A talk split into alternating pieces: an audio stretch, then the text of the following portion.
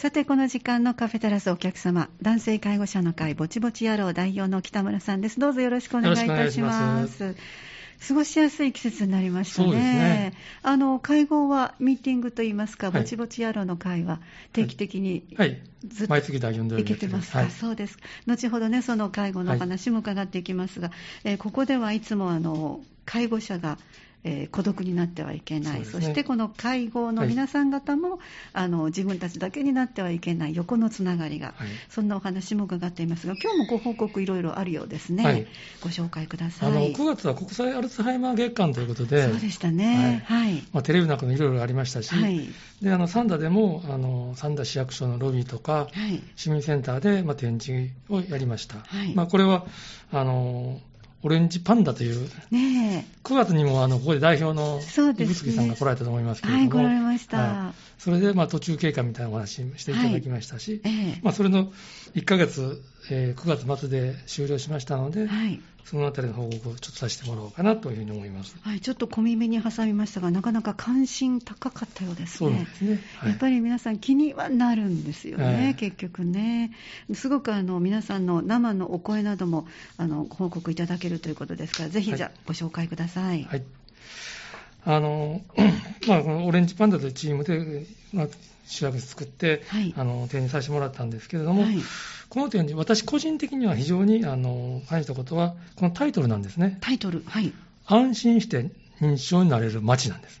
あ安心して認知症になれる街3だ。はい。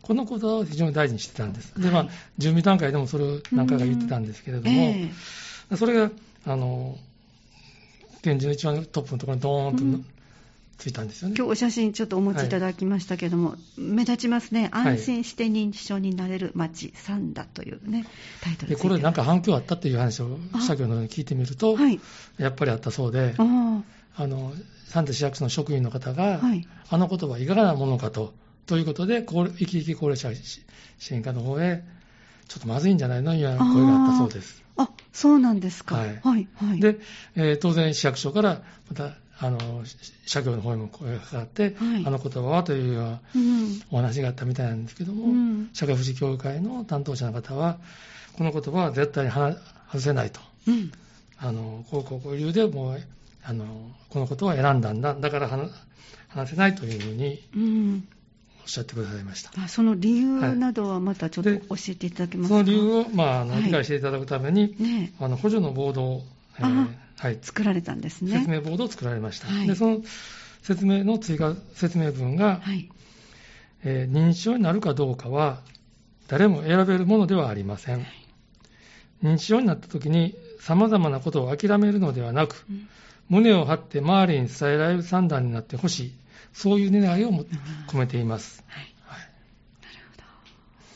ほど。だから、認知症になったから、こう、すべてすべてを諦めるんじゃなくて、僕認知症になっちゃったよって普通に言える、はい、そう、あじゃあ、なんか困ったことあって言ってねっていう、えー、そういうふうになればいいですね、うん、だから、この認知症に限らず、いろんなものを病気になったり、怪我をすると、はい、できることとできないことが当然出てくる、はい、そのできない部分をみんなでフォローし合ったり、はい、でそれもちゃんと自分が言えるという、安心して言える街ですよというタイトルに込められてるってことなんですね。なるほど実は私のところにも、はい、ある市会議員さんから電話がかかってきまして、ロビーのあれ見たけど、はい、あの、安心して日常になれる街という言葉は、うんうん、北村さんのその考えに合ってるの？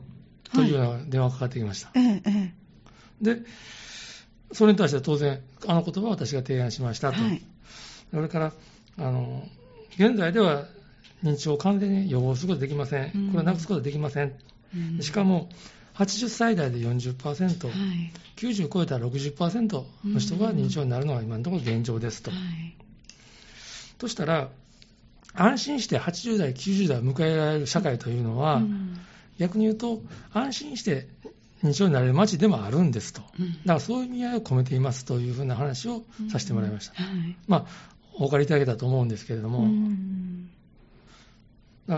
あの何も考えずこの言葉を見てみると、はい、安心して認知症になれる街というのは、うん、なんとなく認知症になることを奨励しているような言葉に見えかねないので、確かに引っかかる人はあると思うんです。うんうんうん。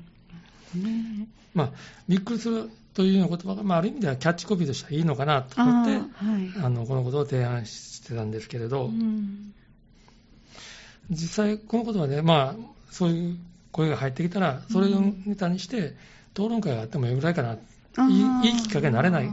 なるんじゃないかなと思ったりしました、ね、そうですね、そこであの誤解している言葉がこうクリアになってきたりしますもんね、はい、認知症についてのね、はい。なるほどね。展示内容にもちょっと触れていただきたいですね。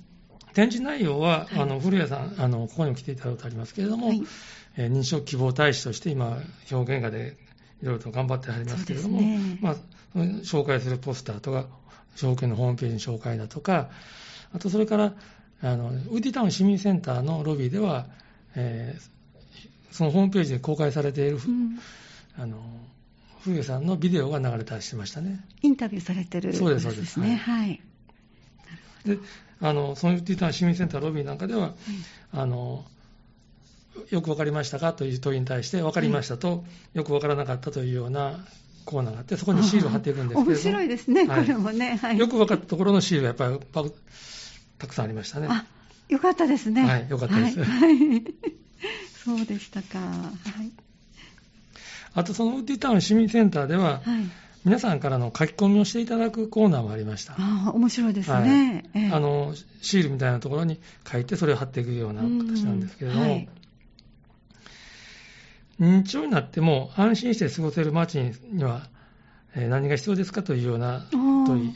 まあまあ、何ができるかという問いなんですけれども、はい、あタイトルがね、結局、安心して過ごせるっていうことがあるから。何が必要ですかということに対して、はい、まあ、ゆっくり話すとか、はい。えー、簡単に相談できることが大切ですよとか、えー、認知症の高齢者が多くなったんだったら、各地にそういうマップを作ったらどうかというようなことがありました。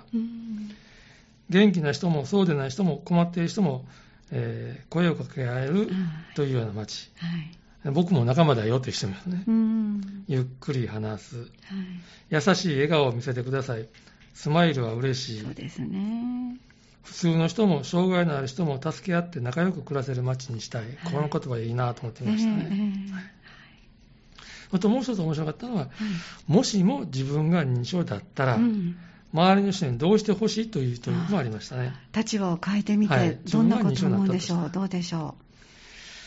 何か助けてくれる優しい言葉が、言葉がけが欲しい。あ、欲しいですね。はい、そうですね。生活のアドバイスをしてほしい。はい、私へ私、変わらず接してほしい。これがまた素敵な言葉です、ね、はい。これはね、よく聞きます。そうですよね、はい、本当そうですよね。何も変わってないよって言うんですよね。はいはいうん、と一緒にいてほしい、うん。困った時は助けてほしい。あとは静かに見守ってね。うん、この後は静かに見守ってっていうのも大事なんです。そうですね。あのやりすぎないというのも大事 そうですね。はいうん、何でもかんでも、あもうあなた座ってきなさい、じっと私みんなするからと言ってもダメなんです。あれ、悲しいですね。はい、そうです。寂しさがありますね。はいうんうろうろしていたら家に帰れるように声かけしてほしい。そうですね、うん。うろうろできたらいいですね。自由にうろうろ。ああ、今ね、この時期ね、はい、なかなか難しい。なるとちょっと怖いんですけれども。ええー、だからまあそういう時には本当にあのゆっくりとお顔が分かるような位置から、はい、ゆっくりあの困ってらっしゃったら何か助けましょうかという声掛けがいいそうですね。そうですね。ですね。あご自分が認知症だったらどんなふうにしてほしいかという立場を変えて考えるということは次出会った時にそういうことができると思いますから、ね、考えるタイミングとしてはいいですね、はい、次はどんな問いがありました？もしも自分が介護者になったら、はい、周りの人にどうしてほしい、はい。えー、認知症の人は家族を怒らないでほしい。まあ怒られること多いですからね。結局ね、そうですね。うん、ゴミの出し方間違っても怒られますから、やっぱり。はい、はい、気軽にお話相手になってほしい。気軽にっていうのがいいな、うん、見守ってくださると嬉しい。うん、デイサービス施設を充実してほしい、はい、気持ちを聞いてほしい。気持ち聞いてほしいのが大事ですね。ねそうですね。だからあのアドバイスがなくてもいいからまずは聞いてほしい。そうですね。ですね。あの特に介護者は聞いてほしいんです。そうですね、聞け聞ける聞いてくれる人言える場があるのはすごく大事ですね、うん。えー、そうですね。ただただ横にいてうんうんって聞いてもらえるっていうのが、そうなんです、というふうに、ん、この時大変だったなとか言ってもらえたらいい、ね、本当ですね。なんかこう市役所の方には自由に書けるものも置いてらしたんですか、はい、市役所のロビーにはノートがあって自由に書き込めるコーナー、はい、あのノートが置いてありました、はい、その時に見てたんですけれども、えー、認知症をきっかけに出会った人がたくさんいるという言葉には感動しました。あ展示をご覧になった後の印象的な言葉、はい、ということがありました。あきっとこの言葉は古谷さんの言葉だなと思います。あよく言ってらっしゃいますね、はい、あのどこ行っても認知症きっかけになって、まあ、いろんな人に出会って、人生が変わったけれども、認知症になるのも悪くないよと思うような思えるようになったよと、ああこの人に一人の人に広がって伝わったのかなというふうに嬉しく思いましたね。そうですね。まあ、こういったあの展示なんかがまあ少しずつ広がっていって、はい、認知症に関する偏見がなくな少しでも少なくなって、えー、まあ、いい街になるよう住みやすい街になるようにお役に立てればいいなというふうに願っています。そうですね。本当はあの僕の経験から言うと、認知症になと診断された人がもっと出歩いてくれれば、はい、接する機会が増えれば、ここが取れはい、取れてくると思うんですよね。ね。なかなか今あの、外で自由に出れないというような環境でもありますから、すぐにできるのは難しいというのは分か,、分かりますけれども、えー、もっと接する機会が多かったらいいなというふうに思いますね。えー、接すれば、ああ、なんや、そんなに身構えることないやんうん、何も変わらないです、本当に。はい、ただ、まあ、昨日あの福井先生にもお話をいただきましたが、残念ながらこう進んでいくと、あのご自分のことがあの、分からなくなってしまう場合もあるけど、それは発症の初期段階から言ったら、もう大体30年ぐらい、20年から30年ぐらいかかるっておっしゃったので、それをゆっくりゆっくりするお薬を今はあるので、これから先、まあ、治療薬も昨日ちょっと触れられましたけども、はい、そういうものも出てくるし、だから、あの最初の段階でいきなり認知症イコール何もわからないっていうのは大きな誤解だっていうのはやっぱり持ちたいところです。皆さんにお伝えしたいところですよね。今、車椅子の人が駅で歩いていたりとか、よくお見かけしますね。スーパーで一人で買い物されてる方もいますからね。はい、そうそうそう、そうですね。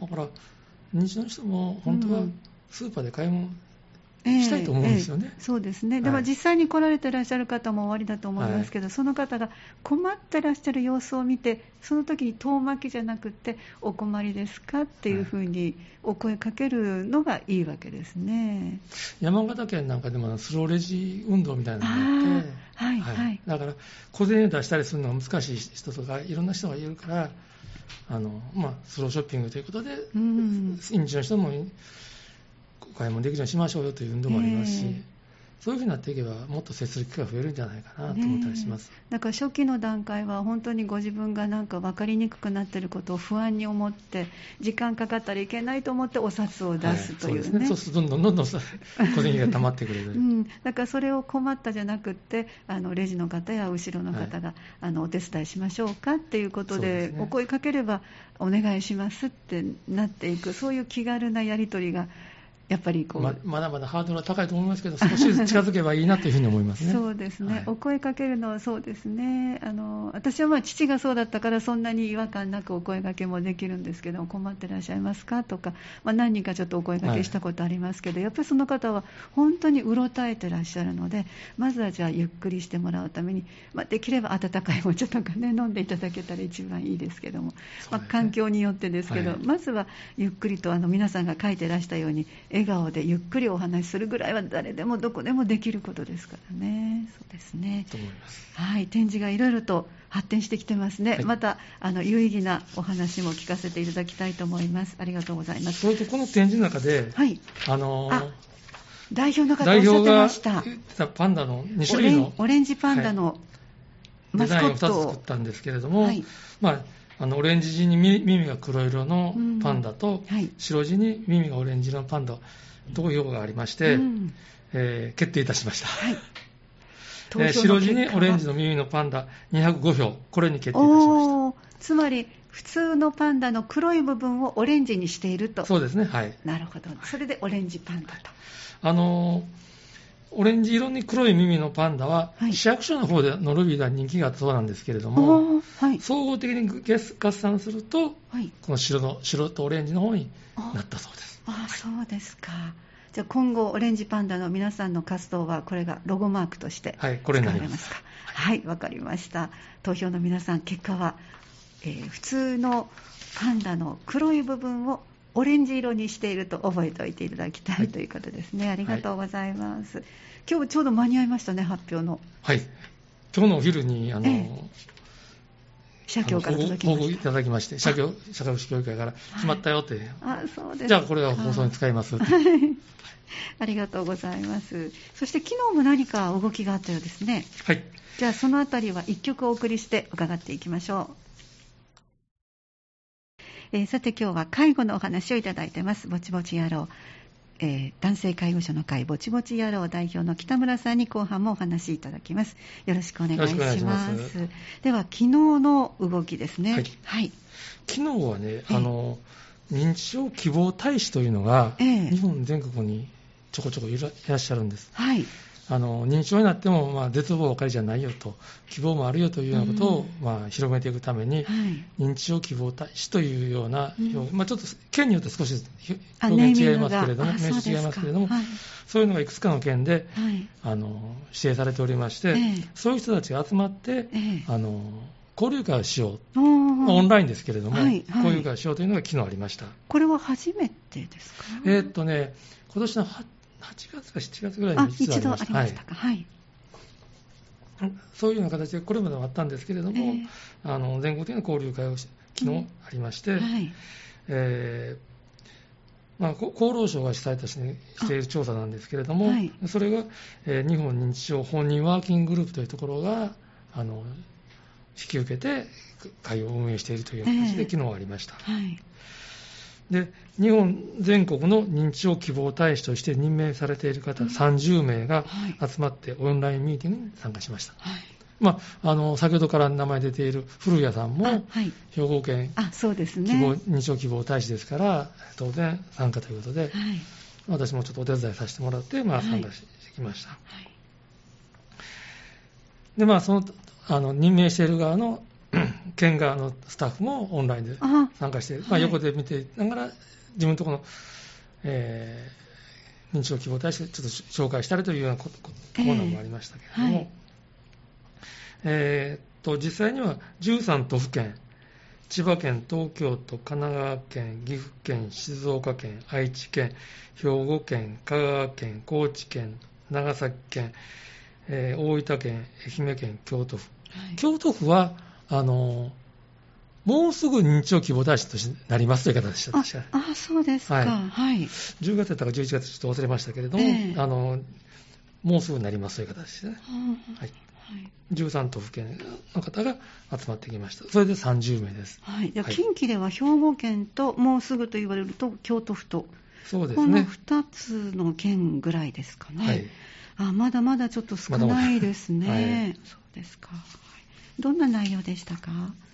えっとね、まずはあのそれぞれの自己紹介が始まりますね。はい、でやっぱ30名いると、やっぱり、やっぱりいろんな人がいるなというのはつくづく思いましたね。はいはいえ上は80代の方でも元気な方いらっしゃいましたし、はい、えレビー招待型で、まあ、あの原子がよく見えるのが私の友達だみたいな方もいらっしゃいましたし。プラス思考ですね。はい、はい、で65歳で診断されて、えーその時は16年間ずっと、あの、海外で仕事したそうです。あ、この80代の方ですか？違います。また別の方ですか？別の方です。はい。はい、65歳で診断された方で、はい、あの、16年間、あこのまあそうですね、実際には80になりますけれども、うん、海外で仕事をしていて、で、まあ、認知症と診断されて帰ってきたけれども、うんはい、今はバイオリンを弾いて、音楽会社の代表もしてると。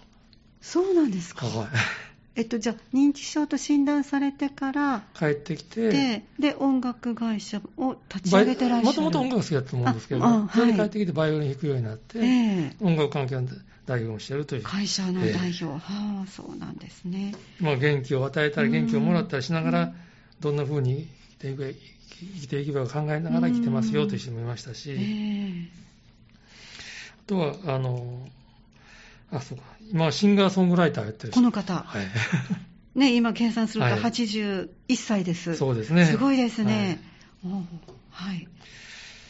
で認知症という言葉が広がってきて、うん認識が変わってきた。あはいあと、壁の中にいてると、やっぱり、あの、元気がなってくるというような人もいましたね。はい。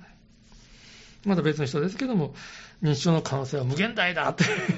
思いますね、今の会社を立ち上げた方のお話なんか伺うとね。そうですか。で、また別の方は、あの、マレーシアで28年間暮らしていて、あはい。で、まあ、現地で当然認知症と診断されたんですけれども、当然、当然というか、その、現地の方の奥様がいらっしゃって、あはい。現地人の方の奥様が、はい。で、その奥さんとはやっぱり、まあ話がうまく合わなくなって、ええ。離婚されたそうなんです。ああ、はい。で、まあ、することがなくなって、あの日本の方から、もうそうやって帰ってこいと言われて、うん。日本へ帰ってきて、はい。日本へ帰った時は、全く日本語喋れなかったそうです。それは、28年間、マレーシアにいて、日本語を使わなかったからってことですか？使わなかったから。で、まあ、このご病気もあってはいという。あ、そうなんですか。で、現在は？現在も普通にペラペラ喋ってまおそうなんですす。ね。はいあーもちろん、その若い頃喋ったという記憶もあってということですけれども、うんええうんあの何でもまだまだできることあるよというのが、そうですはいね。あ。また別の方は、押し花を趣味にして、これが楽しみですと一緒に。はい。囲碁が五段の方もいます。すごいですね。え ーもう何にもできんけど、私はもう元気だけは取りやという人もいましたし、はい、いいですね、はいプラスですね。あとは45歳の女性ではい、若年性認知症と診断されて、あ、そっか、お若いですよね、はい45歳。ではい。自分の行くデイサービスがない。あ、年齢的に確かに難しいですね。45歳やったら下手するともうヘルパーである若いですね。介護職より若いですから。そうですね。はいうん。行くところはないので、うん自分で作っちゃったんですよ。デイサービスを。はい。すごい積極的にパワフルですね。何でもできるんやなと、ね改めて思いました。本当ですね。はいそうですか。うんいやいや、あの、そういう自己紹介で、本当いろんな方がいらっしゃると改めて。まあ認知症としてなって、まあ、こういう形で大使希望大使選べるような人ですから、うん。それなりの人だろうと思いますけれども、えーでもやっぱりすごいな。みんなパワフルですね。ねえ。そうですね。じゃあもうご自身の一つの大きな木があって、真ん中にドーンと幹がしっかりあって、その枝の一つが認知症という病気が一つ入ってますっていう、はいそんな取り方をした方がはい理解しやすいですね。そうですねこれだけの行動力を持っていらっしゃる方を見るとね。幹自体は変わらないんですからね。でもその人は変わらないですそうなんですよね。もうしっかりと今まで何十年生きてこられたので、張ってらっしゃるのでね。一つの枝がそうなったというだけですね。昨日のことはちょっと覚えにくい人もいれば、うん僕みたいに歌が歌え大苦手な人もいますけどあいろんなね、そうですね。あもうそんなもんですよ。できることとできないこと、人それぞれ違うと。はいうんなるほどね。まあ、そういう形でずっと、あの約1時間ぐらいかかって、ええあの、自己紹介がずっと終わって、はい。1時間のやつが70分くらいかかったのかな。あ、そうですはいか。はい。で、あの自己紹介の後は、あと、5つのグループに分かれて、あはいはいそれぞれグループミーティングという形になりました。うんはい。で、えーっと、古谷さんは、はい。えー第3グループで、うん神奈川県の方、千葉県の方、東京都の方、愛知県、えー愛媛県の方と一緒に話し合はいい。ましたね。はい。ええで、このグループミーティングの話し合いのテーマは、ええどんな認知症希望大使になりたいですか？と。はい。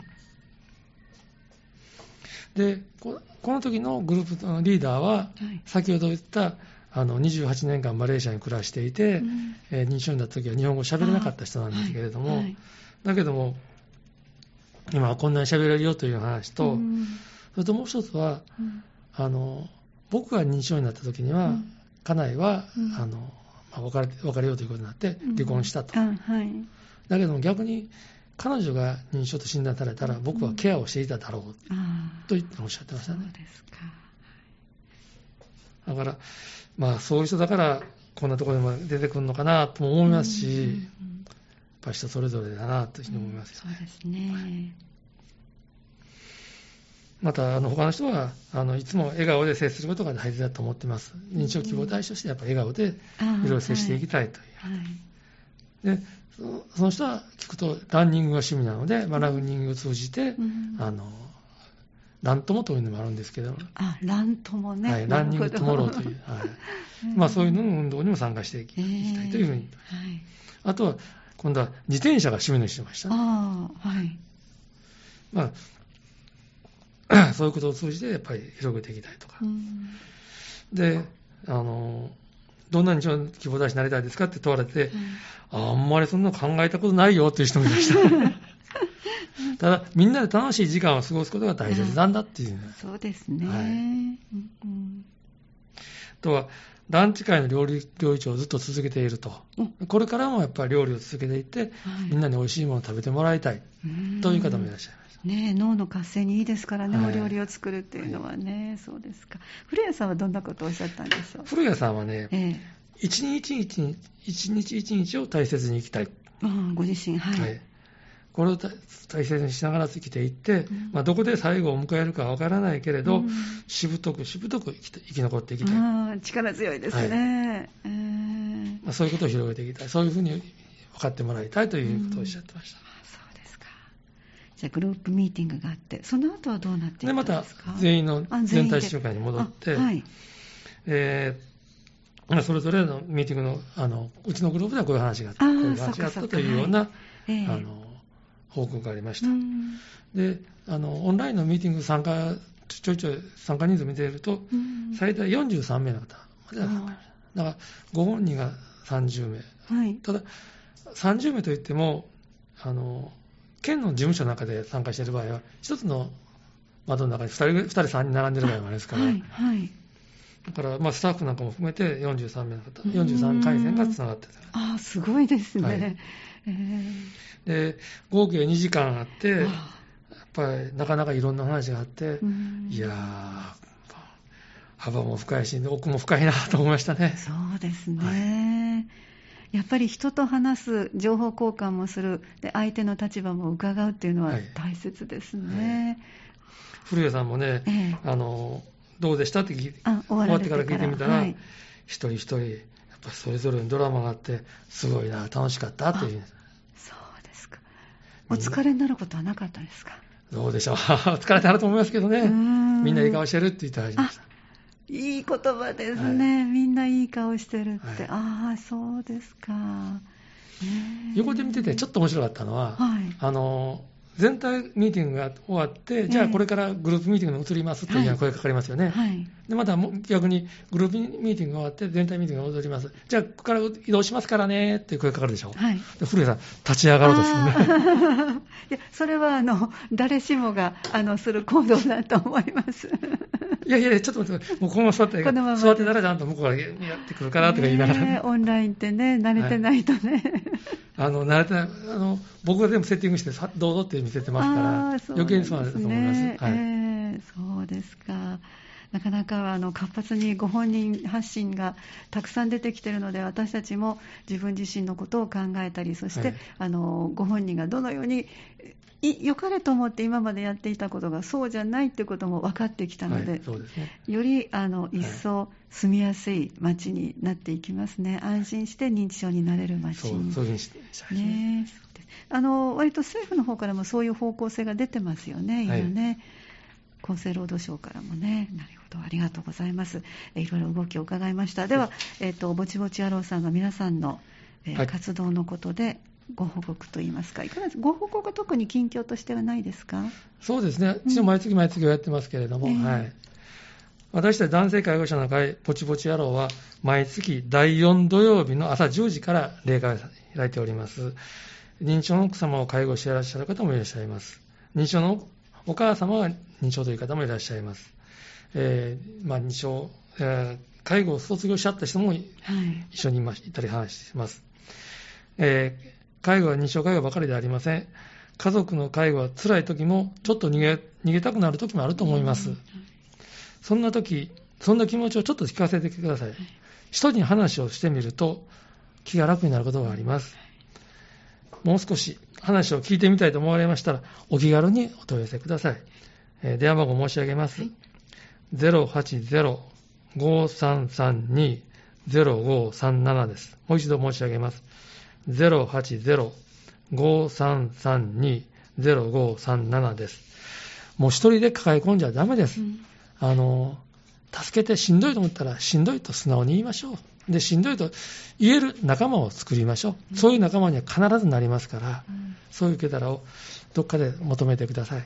そしてその発信をすることでご自分が軽くなると、はい、あの介護される方に笑顔をね、向けることができるんですよね。はい、介護する人に笑顔がなかったら絶対に介護業者幸せになりません、される側はねものすごく気を使うんです、はい、いいのかないいのかなってね。もう顔色見なり顔色見てずっとしてますから、僕は、ね。は。い、だから笑顔と笑顔になるように吐き出しに来てくださいということ。ですね、別に悪いことじゃないんですよね。みんな貯めてるからしんどいんでね、貯めててろくなことありません。本当にそうです。ね今月は10月の22日ウッディタウン市民センターの会議であります。はい。